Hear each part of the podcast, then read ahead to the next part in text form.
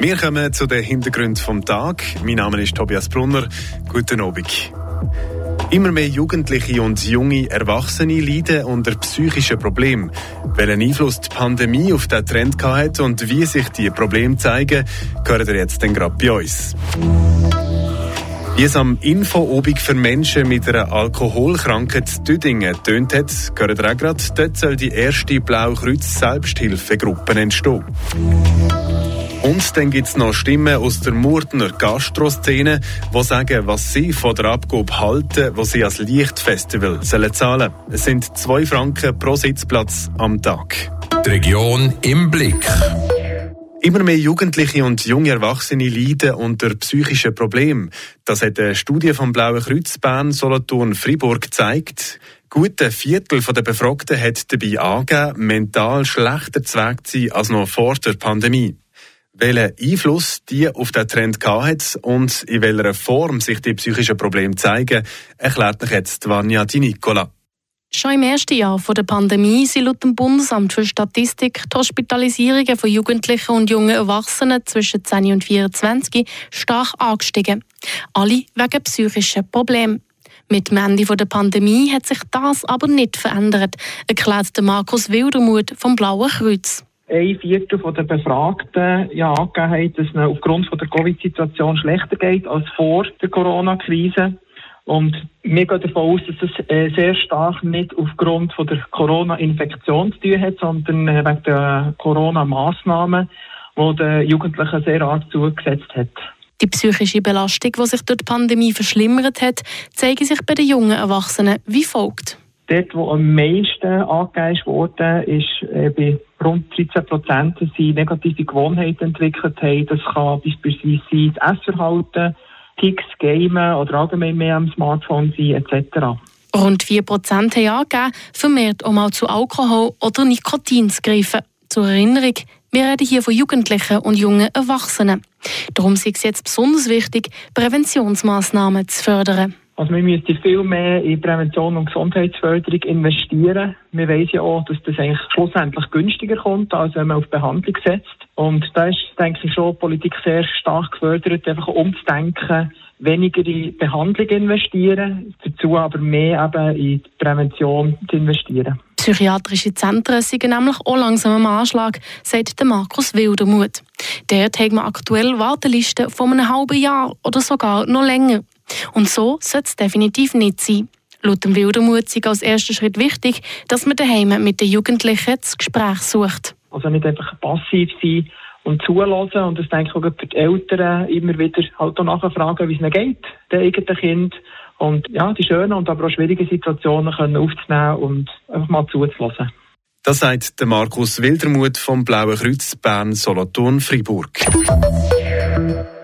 Weg von der Alkoholsucht. Vor einer Woche hat das Blaue Kreuz zu Düdingen dafür eine Infoobig gemacht. Es soll die erste Deutsch-Friburger Selbsthilfegruppe vom Blauen Kreuz geben. Der Renato Forni. Es ist eine angespannte Stimmung in einem Industriegebiet zu Düdingen. Es kommt mir fast so vor, als wären die Leute hier von der Gesellschaft angetrieben worden. Und das ist eigentlich komplett absurd, weil die Leute, die zu Düdingen am Infoabend für Alkoholiker waren, beweisen Mut. Nur schon um so eine Initiative zu starten, braucht es viel Überwindung.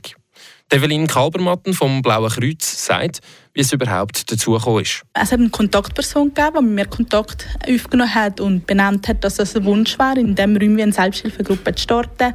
Und das ist auch meine Rolle als Koordinatorin, wenn so Stimmen Leute werden, dass ich da unterstütze. Die Stimme und die Idee die ist von Marc. Er will seinen richtigen Namen und seine richtige Stimme hier aber nicht preisgeben. Der Marc erzählt, wie er zum Alkoholiker geworden ist. Ich konnte nicht mehr arbeiten. Dann bin ich tiefer und tiefer in Alkohol reingekommen. Ich habe es einfach nicht mal, nicht mal gemerkt. Eine schleichende Krankheit. Und das hat mir Privatleben kaputt gemacht eigentlich. Wenn man fair reinkommt, noch ziemlich viel trinkt, wird man einfach löden, verstecken, was nicht gut ist. Und genau das Verstecken hat der Marc nicht mehr wollen. Das war ein Grund, warum er eben die Idee zu der Selbsthilfegruppe hatte. Ich kann nur jedem Alkoholiker sagen, und all die anderen auch, die noch anderes Zeug machen, die Wahrheit auf den Tisch. Also macht euch frei. Gleich heute weitergehen mit dem Leben. Und der Grund von dem hier ist, ich gehe jeden Mittwoch zu der AA, zu Freiburg. Ja, das sind ja Haufen Seisler, die nicht rauf wollen. Dann habe ich gedacht, mal, stoßen wir an sie und das war meine Initiative. Viele Seisler gehen nur schon wegen der Sprache, also nicht zu den anonymen Alkoholikern in der Stadt. In Deutschfreiburg soll darum die erste Blaue Kreuz Selbsthilfegruppe entstehen. Der Marc erzählt, wie das denn genau funktioniert. Wir haben unseren eigenen Stammtisch ohne Alkohol. Es kann jeder über alles reden, was er will. Kommen Sie einfach gucken. Das würde mich freuen. Ich bin stolz drauf. Ich schäme mich nicht. Ich verstecke mich nicht. Die Wahrheit ist auf dem Tisch. Oh, ja, ich bin wirklich äh, glücklich. Im Gespräch mit dem Marc habe ich gemerkt, wie gross seine Erleichterung ist. Er fühlt sich befreit. Das ist der Beitrag von Renato Forni. Und dann kommen wir noch zu den Kurznews vom Tag mit der Miriam Garta. Die Eispaläste im Schatzee können morgen Samstag zum ersten Mal in diesem Jahr wieder öffnen. Das bestätigt Eismeister Flavio Cattila auf Anfrage von Radio FR. Die eisigen Temperaturen in den letzten Tagen verändern laut Catilla die Beschaffenheit des Eises. Die Eispaläste sind morgen Samstag ab 17 Uhr zugänglich. Die Bar Muratum in der Altstadt von Murten öffnet wieder. Nach Renovationsarbeiten gehen ihre Pforten Ende Januar wieder auf. Das in einem vollkommen neuen Erscheinungsbild. Das Gebäude, in dem sich die Bar befindet, sei denkmalgeschützt, erklärt Fanny Montani, die neue Inhaberin der Muratum Bar. Die Planung für diese Bar habe drei Jahre lang gedauert. Das Freiburger Kantonsspital hat heute in Ria ihr erstes Gesundheitszentrum eröffnet. Dort arbeiten spitalinterne und externe Partner zusammen, um die Bedürfnisse der Patientinnen und Patienten im Süden des Kantons abzudecken. Die Bevölkerung erhält damit einen wohnortnahen Zugang zu verschiedenen Spezialsprechstunden, ambulanten Behandlungen und paramedizinischen Dienstleistungen, wie das Kantonsspital heute mitteilte. Das Murtner Lichtfestival zieht auch dieses Jahr wieder viele Leute ins Städtli und viele werden sich in einem von den Dutzenden Restaurants und Cafés bei Getränken und Essen wieder aufwärmen. Das bringt mehr Arbeit, aber auch mehr Umsatz. Ein Teil davon sollen die Restaurants im Lichtfestival wieder abliefern. Auf zwei Franken ist die Taxe pro Sitzplatz und Tag angesetzt. Der Betrag zu zahlen ist allerdings freiwillig. Die Miriam Garda weiss, was die Beizerinnen und Gastronomen dazu meinen und wie es überhaupt dazu gekommen ist. Der Lukas Schöd ist Leiter vom Murtner Lichtfestival. Und er sagt, bei dieser Taxe handelt es sich auch um Gegenleistung von den Gastrobetrieben gegenüber dem Lichtfestival. Das Ziel dieses Festivals ist, die Region Murtensee zu fördern. Das heisst auch Gastronomie insbesondere eben. Wir verpflichten uns, keine externen Caterings, keine externen Gastronomen einzuladen. Und als kleinen Gegenzug erhalten wir die Unterstützung, die wir bekommen, für die Promotion zu machen, für die Leute herzubringen. Der Deal ist offenbar angekommen. Mit 32 Betrieben macht die große Mehrheit von allen Murtner Gastronominnen und Beizer mit. Der Marc Joachim, Mitinhaber vom Hotel Murtenhof und Krone, sagt, warum dass er die Taxe als Lichtfestival gern zahlt. Ja, natürlich äh, wo wir solidarisch sind, weil der ganze Aufwand, der betrieben wird, in der Nachsaison sozusagen die äh, Stühle füllt, darf man denke ich, unterstützen.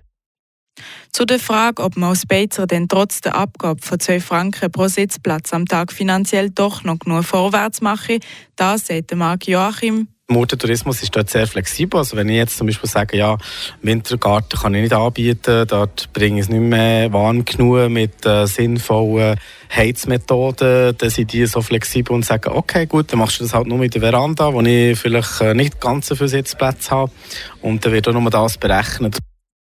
Lob und Verständnis für die Taxe hat auch Fanny Montani vom Modner Bistro Tino. Ja, ich finde es äh, vollkommen gerechtfertigt. Ich meine, wir profitieren alle davon. Es bringt neue Gäste auf Morten und ähm, es ist eine Bereicherung und ich meine, es ist ein riesen Aufwand, das alles zu organisieren. Darum ähm, finde ich es, es ist korrekt. Auch bei den anderen Betrieben, die wir angefragt haben und die mitmachen, hinterlässt die Taxe keinen negativen Beigeschmack.